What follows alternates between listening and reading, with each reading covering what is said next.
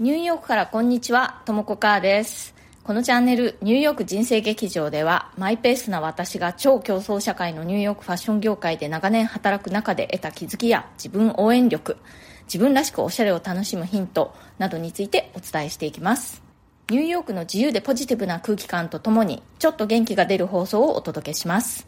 それからプレミアム放送も配信しています。週に1、2回、通常放送よりももっと近い距離感で私のニューヨーク生活の本音や仕事の裏話通常放送ではちょっと話しづらいようなプライベートな事柄などについてお話ししています。お申し込みは Voicy のウェブサイトからの方がアプリからよりも、えー断然金額的にお得になりますのでブラウザを開いてウェブサイトの方からお申し込みください。お申し込みのリンクを貼っておきますね。それでは今日もよろしくお願いします。はい、今日はですね、えートレンド大賞2022ということで私の中での今年の、えートレンドについてお話ししたいと思います、はい、私の個人的なトレンド大賞2022年はですね、えーノンアルコールドリンクです。ノンアルコールドリンクのブームって結構日本でもアメリカでも来ていると思うんですけれども私がノンアルコールドリンクを飲み始めたのはコロナにかかった後からなんですね。コロナに私2020年の3月頃最初の頃にねもうかかってしまってそれ以降ちょっとね後遺症みたいな感じで体調があんまりパッとしない感じだったんですよね。それでもともと割と私健康オタクだったんですけれどもお酒は割と好きであの結構飲んでたんですね。だけど、まあ、コロナ後の体調がいまいちだったということで、えーお酒をねもうぐっと以前に比べると控えるようになったんですね。でそれからノンアルコールのビールをね最初に飲んでみたんですよね。でこういうノンアルコールビールって昔からあるにはあったんですよね。でまあもうあの10年20年前に私飲んだことはあったんですけれどもその時ね全然美味しくなかったんですよね。なのでまあそれ以降ね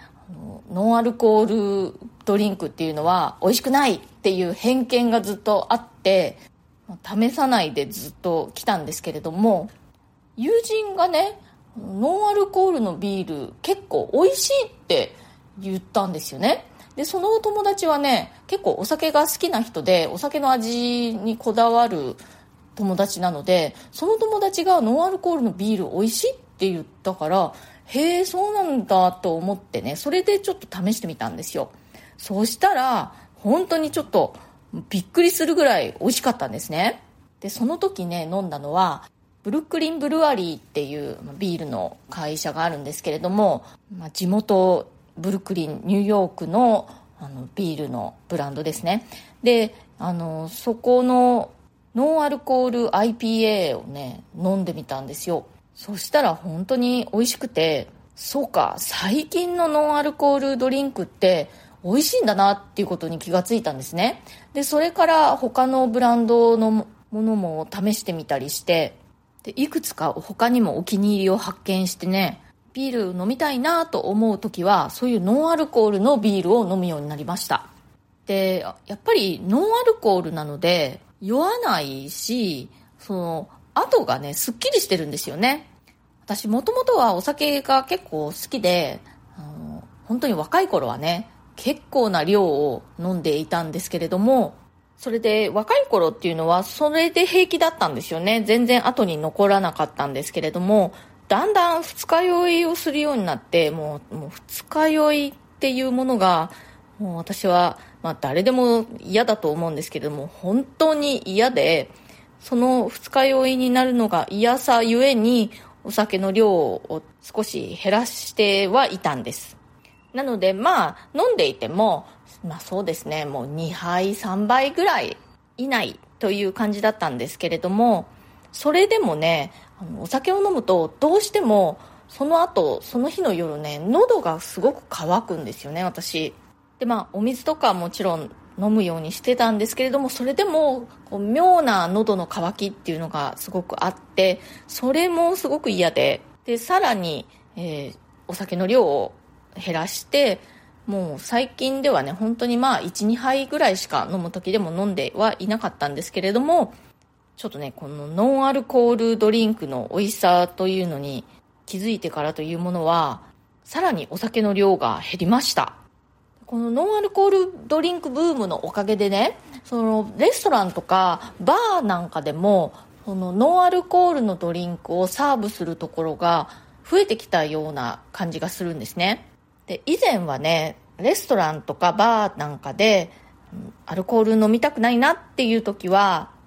クラブソーダとかセルツァーウォーターとかを飲んだりとかもしてたんですけれどもそういうのがない時は本当にもう選択肢がねジンジャーエールとかコーラとかしかなくて私はそういう甘い炭酸飲料系、まあ、英語だとソーダって言われるものなんですけれどもソーダが全然好きじゃなくて本当にねあの飲むものなくて困ってたんですよね。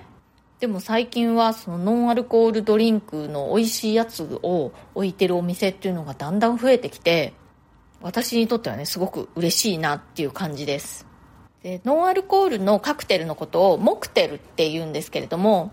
モクテル自体も結構昔からあったはあったんですけれども最近はねその美味しさがすごくアップしてる感じがします。昔のモクテルっていうと結構ねこう甘い感じのものが多かったんですけれども最近はそんなに甘すぎずいろんなハーブだとかあのフレーバーを工夫したものなんかがあって本当にね創作カクテルさながらの創作モクテルっていうのが結構あるお店があって私創作カクテルっていうものもすごく好きなんですけれどもそれと同じぐらい創作モクテルもとても美味しいのがあったりします。で最近はノンアルコールのドリンクしか出さなかったりそういうものをメインに出すバーっていうのも結構あるんですよね。私そういうところにはまだ行ったことがないんですけれどもニューヨークにも何店舗かあってそういうあのノンアルコールのバーっていうのがあってでちょっと調べてみたら日本にもいくつかそういうところあるみたいですね。私ねあの周りの友人であんまりお酒を飲まないとか飲めない人が結構多くてでそういう人たちがそれでもちょっとこうお酒飲んだ雰囲気とかを味わってみたいって言ってたんですよね。なのでノンアルコールのバーみたいのやったら面白いんじゃないかって話してたことがあるんですよね。もうそれ本当にずっと昔のことでも10年以上前のことだと思うんですけれどもその時はねちょっと冗談半分みたいな感じであのシラフバーっていうのをやったら面白いんじゃないなんて言ってたんですけれどもそれ本当に今いろんなところでねもうそういうところができているっていうのがなんか時代は変わったなって思いますね。でニューヨークにはですねあのノンアルコールドリンクだけを取り扱っているリカーショップ。だからリカーじゃないんですけれどもまああのリカーショップみたいなノンアルコールドリンクだけを扱っているお店っていうのがあるんですね。でそういうお店ではノンアルコールのビールの他にワインだとかあとはウイスキーとかねジンとかそういったものも置いてあります。あとはモクテルを作るためのドリンクミックスみたいなものだとかそういったものも売っててねこんなにたくさんノンアルコールドリンクってあるんだって結構びっくりしますね。私が利用しているのはボアソンっていうノンアルコールのリカーショップでニューヨークに何店舗かあるんですよね。ニューヨークだけじゃなくてカリフォルニアにもねお店があるみたいなんですけれども2021年、まあ、去年店オープンしたようなんですけれども私は今年になってから利用するようになりました。でもね私が今一番飲んでみたいノンアルドリンクはですねサントリーのノンアルハイボールです。これがねニューヨークで全然手に入らないんですよね。探してるんですけれども見つかりません。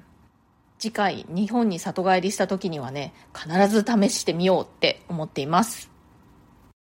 はい、コメントのお返しをしたいと思いますヘアスタイルを変えたら服が似合わなくなってしまいましたというお悩み相談の放送会があったんですけれども、そこにコメントをいただいております。髪をショートカットにしたら今までの洋服が似合わなくなってしまったっていうリスナーさんからの相談にお返事するような、え放送回だったんですけれどもそこにコメントいただいております、え三高あゆみさん最近髪をショートボブにしたところだったので参考になりました。とも子さんがおっしゃった通りショートの方が女性らしいファッションとの相性が良くなりました。やはりファッションは楽しいですね。なるほど。てんてんさん、 Voicy フェス聞かれていたんですね。私は Voicy フェスを聞きながら、ともこさんだったらどなたとどんな対談をするのかな、などといろいろ妄想していました。ということで、三高あゆみさん、ありがとうございます。そう、あの、ショートヘアの方が逆にね、あの、女性らしいファッションとこう合わせやすいんですよね。バランスが良くなるっていうのかな。そう、そして、 Voicy フェスはですね、いつかね、参加させていただけたら嬉しいなと思っています。妄想ありがとうございます。えー、それから、アキさん。えー、アキさんが、あの、このご質問をね、そもそも送ってくださったんですよね。コメントのお返事だけでなく、誕生日まで祝っていただいてありがとうございます。とっても幸先の良すぎるスタートで、これからの1年も頑張れそうです。ボリュームの問題、しっくりきました。私は上下どちらかがタイトなワンツーコーデが好きなんですが、秋冬はトップスにボリュームのあるスタイルが多いのでしっくりこなかったんだと思います。早速今日ワイドパンツを着てみたら、新たな自分に出会えました。次はクローゼットで眠っているティアードワンピースも試してみようと思います。ということで、秋さん、参考になったようでよかったです。やっぱりね、この、あの、 Voicy って声だけじゃないですか。ビジュアルがないからね、こう、想像でお話しするしかなくて、やっぱりファッションってこう、ビジュアルのものなので、ちょっとね、あの、最大公約数的なお話になってしまったかなって思ってたんですけれども、よかったです。うん、あの、ティアードワンピースとか本当にそのショートヘアにはよく合うんじゃないかなって思いますよ。コメント送ってくださってありがとうございました。それからヘイゼルさん。ともこさん、こんにちは。私自身がショートヘアなので、今日のお話はとても参考になりました。以前から冬はタートルネックやマフラーを多用しているので、あ、それでバランス OK だったんだとちょっと嬉しくなりました。でも多用の理由は防寒なので、ファッションセンスではなかったことを付け加えておきます。あまりファッションに明るくない私ですが、ボリュームのあるスカートは素敵だなと着ている自分を妄想してしまいました。ということで、ヘイゼルさんありがとうございます。まあ、防寒も大事ですよね。ニューヨークもね、冬がすごく寒いので、まあ、防寒はマストです。で、冬はね、やっぱり帽子をかぶらないとニューヨークではちょっともうやっていけないんですけれども、寒いのでね、うん、その帽子とヘアスタイルの関係とかね、悩みますよね。それから、CK さん、ともこさん、こんにちは。動画ずっと気になってたんですが、今回をきっかけに申し込みました。楽しみです。ということで、あお久しぶりです、CK さん。ありがとうございます。いや、動画も見てくださって嬉しいな。あの、ちなみにこの動画というのはですね、私はパーソナルスタイルコーチといって、えー、いろんな方のね、ファッションのアドバイスというか、その、その人その人の、その人らしいファッションというのを一緒に考えていきましょうっていう